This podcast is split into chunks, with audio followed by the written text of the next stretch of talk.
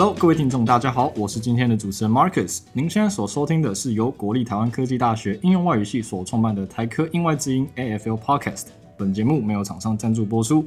台科英外系在今年四月创办了职涯发展计划，其中就包含了您现在正在收听的台科英外之音 AFL Podcast。我们的频道将会邀请不同的来宾，包含已经毕业的系友、系上的教授师资以及系上的在学学生们等等。我们会制作不同类型的访谈内容。如果各位有任何想要收听的内容的话，也欢迎私讯我们，我们就会进行讨论与制作。我们今天非常荣幸的邀请到我们已经毕业，目前是呃两年，哎，对，两年两年的系友林梦云学姐 Carol Lin，她毕业于国立中山大学人力资源管理所硕士。那她也曾经到芬兰汉肯经济学院担任交换学生。她目前任职于呃工业技术研究院，也就是所谓的工研院，她在里面担任 HR Business Partner。在节目开始之前，我们先请我们的学姐帮我们来自我介绍一下。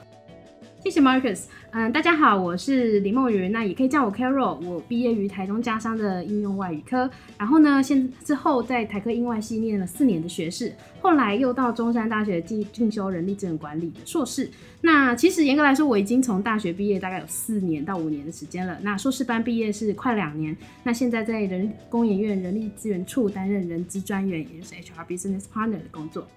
好，谢谢我们学姐的介绍。关于他的求学经历，其实我自己觉得他跟我们很多大学生不太一样，因为我们很多学生会想要去跑社团啊、跑夜唱啊、跑夜冲。我们的学姐在大学的时候，其实。对于这些经验是不太有的，是没 错。那可不可以跟我们说明一下？OK，就是在我大学的时候呢，我可能跟一般的同学比较不一样，就是我从大学原原则来原则上来说，我几乎要自己负责所有的这个学费或者是一般的生活开销，所以可想而知，在台北念大学的生活开销是非常的。庞大的，所以我花了很多的时间在做打工。不过比较特别的是，我是在服务业打工，所以它是工时长，然后其实也蛮劳心劳力的一个工作。那因为这样子的关系，剩余的时间我都要拿来做学校的功课或者跟同学讨论报告，所以我基本上是没参加什么社团活动。那夜唱啊、夜冲这些，真的也都是没什么参加到，所以跟一般的同学可能不太一样，这样子。对那呃，其实我还是有参加过一个社团啦，就是海外的志工团，那担任过总招跟领队的工作，到那个泰国的边境，就是清迈、清莱那一边当海外的志工教学的老师。那在大三的时候呢，我因缘际会认识了 HR 这个工作，然后也找到了一份 HR 的实习工作，所以在那个时候奠定了我想要进入人力资源工作的这个基础。后来想了一想，又决定去念再念一个人力资源管理的硕士。然后在那段时间呢，同时还是有在打工，有为了要赚起我去芬兰交换的那个学费啊，还有生活费跟旅游费用，所以这段硕士的进修时间呢，其实也是蛮充实的啦。做了企业实习，然后又打工，然后又去海外当交换学生，大概半年的时间，又在所费不赀的北欧生活了一段时间，大概是这样子。嗯，那我觉得啊，因为我们很多时候确定，嗯。应该说，像像格言所说的，机会是留给准备好的人。但是有时候我们就不太确定自己是要如何去探索这些机会。那像您刚刚有提到，在大三的时候是在因缘机呃因缘之下认识了这个 HR 的工作。那可不可以跟我们说一下，你当初是怎么遇到这个机会的？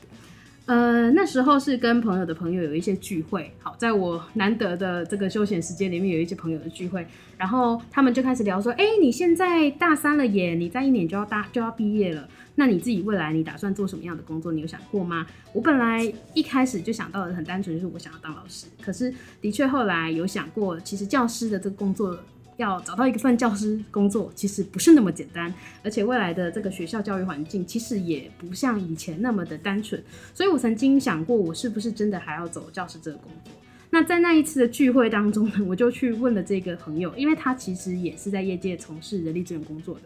那我就问他说：“哎，HR 需要具备什么样的特质或者是能力吗？专业有什么样的特别的条件吗？”那后来稍微聊了一下，他说其实人力资源最重要的是 personality，就是人格特质的部分。所以他是觉得，哎，其实我觉得 Carol 你的人格特质还蛮适合的。那你要不要考虑先从实习开始做起？所以其实也是他的这个建议，然后让我去开始呃去做了一些资料的整理啊，就去做一下功课，到底 HR 到底在做什么。后来想了一想，嗯，我决定接受他的建议，我去找了一份 HR 的实习。所以从这个时候开始，才开始正正式的踏入了人力资源的领域。OK OK，谢谢您的分享。那另外我们也想要问问看，说像您之前有去芬兰担任交换学生，那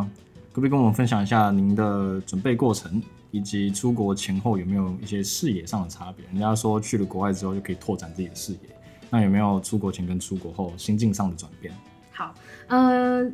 其实出国旅游或者是当学生是我一直以来的梦想，但是大学的时候因为太忙了，所以只参加了一个海外志工团，就是暑假的时间出国。但是后来我还是决定要去国外参加交换学生的计划。那为什么会选择芬兰？是因为其实心中还是有一个教师梦。那大家都知道，芬兰的教育是举世闻名的，因为他们很重视学生的全人教育啊，或者人格发展。所以我选择芬兰有一个很重要原因，是因为因为他们的教育非常文明。那另外一个部分是因为他们是一个英语化非常高的国家，所以去那边念书的话，其实遇到的困难点可能就会稍微少一点。那在那个时候，我觉得到了芬兰以后，我的整个人生其实整个步调是慢了非常多的。因为像刚刚有讲到，我大学的时候一直在疯狂的打工，然后有实习呀，或者是海外活动啊，其实都是非常紧凑的一个接着一个完成。那到了芬兰以后，我才真正就是比较认真的去体会到当下的生活。比方说，我就只是在森林里面稍微散个步，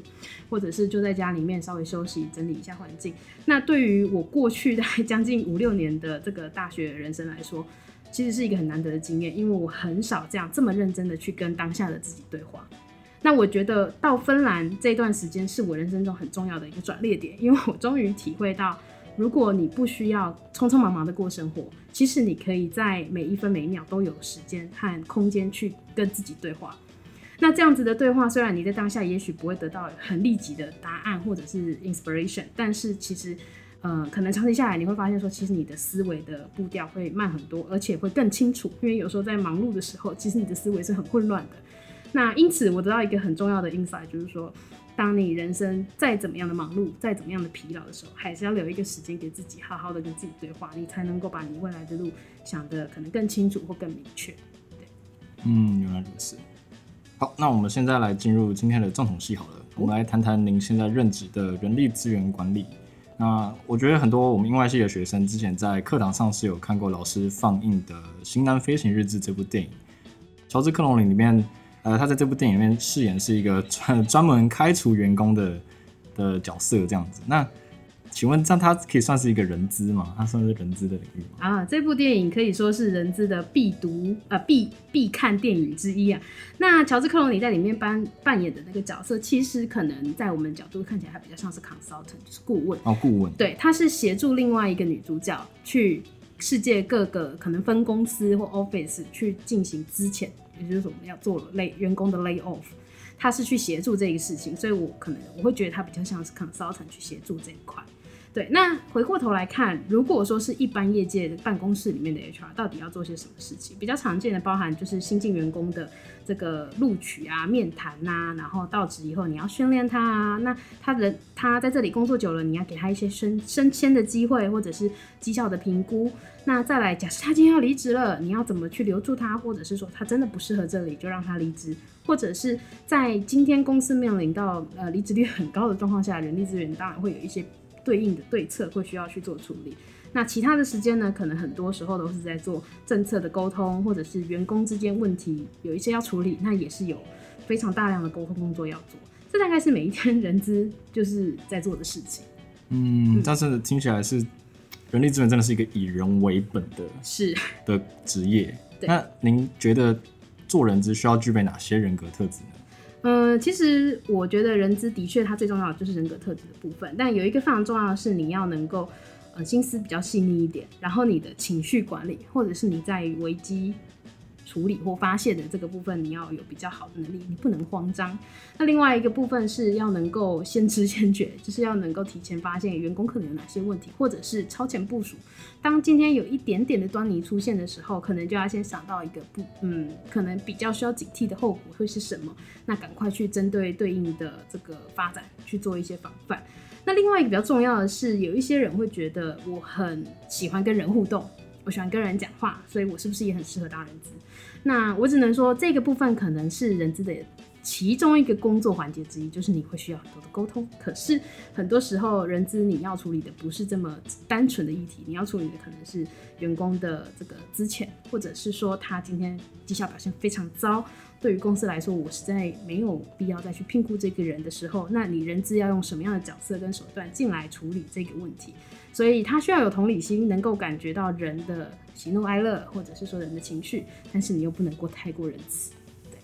啊，这样听起来是 真的需要心脏要够力耶。是是是。那您自己心态上是怎么样做调整？你要说遇到这种要处理人与人之间的问题的话，嗯，这不是一个很好解决的问题。人的问题都是最难处理的。那如果说今天要处理一个员工，他表现的非常的不好，在工作上我们也试过很多种 coaching 啊，或者是协助的时候，但他还是没有办法达到他应有的这个表现。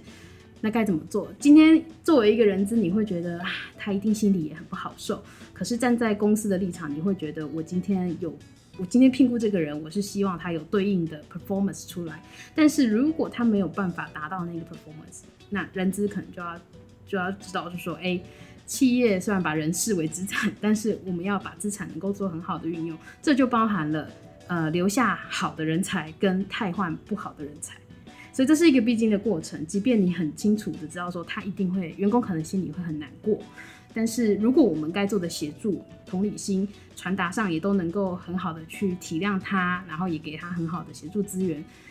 最终还是要走到跟他。就是跟他 say goodbye 遣散他的那一步的时候，我觉得人资也就是要做一些心理调试，你不能因为说一时的心软就又给了他很多机会和空间。有的时候公司不见得会 appreciate，或者员工可能也不 appreciate 你这样做。所以我觉得这个拿捏可能是需要经验大量的累积了。对，OK，好，那关于人资跟人事，好，这样听起来好像两个。我觉得观众可能会有点不太清楚，有点甚至有点混淆，因为听起来都是人资跟人事，那我们有没有形式上的差别？呃，人资跟人事的差异，严格来说，人事可能会是比较早期的这个 HR 的工作，很多公司或者是传统公司、小公司，他们会把人事跟会计和行政可能绑在一起，所以今天他如果在这样子的公司的状况下，他可能做的。人资工作就会是比较行政面，比较没有策略性，他也不太会需要去做一些呃，可能是转型、文化变革这一些，他可能就比较不需要处理到。他只要老板叫他做什么，聘雇谁，发多少薪水，他只要去按照那个 order 做做做行动就可以了。可是人资他会比较需要有一些策略思维在里面，他要去能够感觉到现在组织遇到什么样子的问题，那我们因为这样子的危机出现了，我们该应应。做出什么样的策略规划，然后做出一些行动，这大概是会是人资跟人事比较不同的地方，因为人资比较着重在策略性跟能够及时行动，提出一些解决方案。对，OK，那可不可以跟我们谈谈，嗯，比方说像选材、用材，甚至育才跟留才上，有没有什么样的组织跟策略？OK，其实，在选选用人才、培育人才，在每一间公司都会有不同的 filter 跟条件，因为你可以这样想象，今天一家呃金融银行公司，它是外商的，那还有一张，还有一间可能是本土的，那本土的银行跟外商的银行可能在意的员工的 personality 特质是不一样的，所以今天在筛选人才第一关的时候，也许本土的银行，这是我的假设。呃，也许本土的银行会比较希望这个人才是可以稳扎稳打，非常的稳重老实的。可也许外向人才他在稳重老实以外，他还会更重视这个人，这个人能不能够有一些嗯可能创意的作用，或者是他遇到危机的时候的处理的应变能力是不是会比较好？所以呃，每一间企业或者是不同的文化产业下面，他们会有不同的要求跟。呃，条件。那当然，你在培育的时候，企业的目标是什么？我们的经营的精神是什么？他们的培训课程也就会去针对那个目标做不同的设定跟安排。所以这其实也是在塑造公司的企业文化。是，这是人资很重要的工作，就是你要去塑造公司的文化。比方说，常见来讲，有一些家族企业，他们的接班人可能就是他们的第二代或第三代，那他可能在经营上他会偏向保守，或者是。啊啊！我爸爸就叫我这样做，我就照着他的路线经营。可是当今天你因为现在时代潮流变化如此大，那你如果用一定的方式去做经营，很有可能就会被时代的潮流给冲走。所以你要怎么样去帮助整个企业转型？人资也会扮演很重要的角色，因为你必须在内部的人才做不同的这个策略转换，或者是说你要去想一些方法，让我的员工能够跟上世代的潮流，跟着公司一起成长，有所转变。这就是人资的工作。OK，这样听起来确实沟通是扮演一个非常非常重要的环节。是，可不可以跟我们，那我们跟听众好了，可不可以跟他们说，因为我们听众大部分都是在学的学生嘛，甚至还有高中职端的学生也在听我们的 Podcast。那他们应该会想要知道，他们该如何去 develop 训练他们的表达能力。我觉得表达能力，当然它先天可能会占一部分，但是我觉得表达能力这一块有很大一部分是可以靠后天累积而成的。那反过来看我自己的例子，就是我在高中的时候，我觉得就还好，我就跟一般的高中生没有什么太大的差异。那但是我在大学的时候，我刚刚有提到，就是我是一个疯狂的服务业打工仔，所以在服务业打工，你有一个很重要的技能，就是你要去察言观色。然后，因为我是属于呃美妆产品销售，那那你就要想，我要怎么样去推动这个产品，或者是我要怎么去解释或介绍这个产品，我才能够让我的客户买单，然后。当然，自己我成就感会很好，那我的店长也会很满意，说：“哎，Carol 的销售真的做的很不错哦。”所以表达能力不是你今天在脑袋里面想一千遍、一万遍就能够一蹴而成的，你应该是要你想过了，你有草稿了，你有 infrastructure 了，你有架构了，再来你务必要把它讲出来，就好像我们在练习口译一样，你要讲出来才有办法达到练习的效果。所以表达能力也是这样子的，你可以先有很好的草稿跟架构，但是你最终还是一定要把它讲出来。嗯，对对对，就多试了。好，可不可以谈谈您在求学经历时期的就得到了帮助？OK，嗯，高中的时候我是在台中加上念嘛，那后来大学我就到了台科大的应用外语系。那我回过头来看大学时期的帮助，就是我当然语言能力有一个很扎实的训练，然后呢眼界也比较开了，也比较打开了，因为你接触到的同学们跟老师们都是非常是就是。都是佼佼者，跟之前的同才是比较不一样的。那我觉得台科大呢，对于学生的这个空间和资源都给的蛮足够的，而且也不会说把学生绑得很紧。那我相信越顶尖的大学越对学生都是属于比较开放管理的心态，因为如果你把学生限制住了，有时候。呃，人就会因此定型，所以我蛮蛮感谢，就是台科大英文系当时在学生的这个互动跟老师的这个协助上面，都是给学生蛮多的空间跟资源的。只要你愿意去找人帮你，或者是只要你愿意讲出来，我觉得在台科大英文系这里都有蛮多资源可以应用。那再来是讲到硕士的部分，硕士的话，我就正式的进入了商业管理，就人力资源管理这一块。所以在这一块呢，就有很多的这个管理的理论。还有一些专案的活动的练习，那你在整个写论文的过程中，也会因此而去训练你的研究能力跟逻辑思考能力。我觉得大学时期可能是比较着重在人格发展和生涯探索，但是在我的硕士时期呢，我觉得很多的 solid skill，还有一些比较呃逻辑训练这一块都能够有比较好的进步。对，OK，现在您已经在工研院就任职近两年了。那回顾过去的这些经历好了，不管是求学或是在职经验，生命中有没有那个该怎么讲决定性的瞬间吧，让你觉得对，这就是我现在想要从事的工作。哦，好，我想想，嗯，在我大学或者是在我硕士期间都有做 HR 的 intern 工作嘛，我觉得最能够让我觉得为人力资源这份工作感到骄傲的 那个 moment，其实是当我今天通知一个 candidate，我跟他说，哎。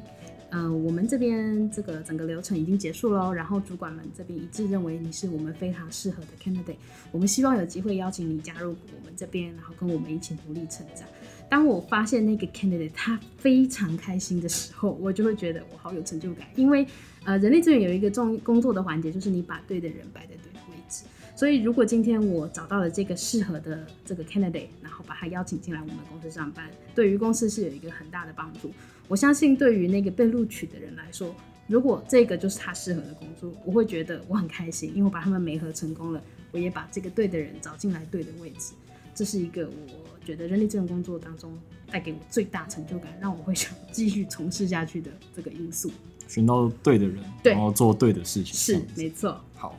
节目的最后，你会想要给予我们的听众什么样的建议吗？嗯，从我刚刚的路线这样子一路走下来，就是大家会发现说，本来好像想要当老师，后来又决定说，哎、不不当老师了，要做人力资源的工作人员。其实当老师本来是我的兴趣啊，可是后来我想一想，我觉得有一句话可以就是送给学弟妹，或者是说，呃，如果你现在在职业路上你有点迷茫，我觉得你可以想一想，就是兴趣呢，其实不一定要必须等于你的职业，虽然我们大家都会希望可以这样做，可是如果今天你能够嗯，找到一个你适合的专业，而且你也找到一个真正真真重，就是重视你的专业的单位，我相信你也能够在这个地方有自己发挥的一片天。那在工作之余，其实你还是可以做一些你兴趣的活动，就是希望大家不要被兴趣跟职业这两个的等号关系绑住了。如果可以，那很好；但是如果不行的话，我相信兴趣跟职业还是可以有各自很好的发展的。希望大家一起就是往这个方向努力。大家一起努力。对，好，非常谢谢 Carol 学姐为我们今天带来的分享。以上就是我们这集应台科应外之音 AFL Podcast 的节目内容。如果你喜欢我们的内容的话，就别忘了按赞、订阅、分享、开启小铃铛，帮我们评价五颗星。地方的行政社畜感谢您。